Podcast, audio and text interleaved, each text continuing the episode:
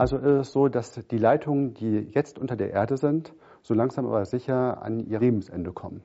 Das heißt, normalerweise ähm, sind Leitungen, die unter der Erde sind, haben eine Lebensdauer von ungefähr 50 Jahren.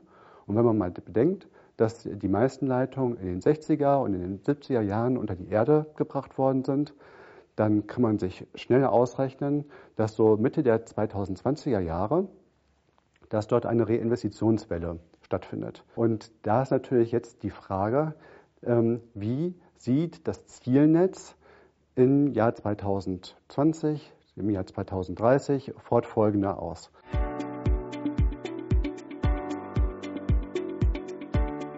Eine Optimierung wäre beispielsweise, dass man äh, Sensorik und Aktorik äh, in das Netz anfängt mit einzubauen. Also Sensorik, was bedeutet das? Ich baue Sensoren ein, die mir über den Zustand des Netzes möglichst in Echtzeit Auskunft geben. Aktorik, das sind Steuerungs- oder Regelungsinstrumente, die ich ja auch in das Netz mit einbauen kann. Und äh, die Vision, äh, die man durchaus haben kann, ist, das sogenannte störungsfreie Netz zu bauen.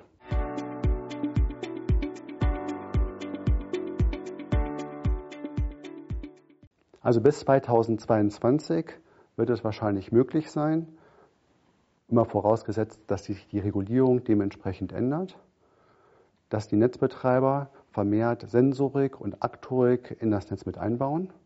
Und diejenigen, die schon heute damit anfangen, die werden definitiv hier einen Vorteil haben.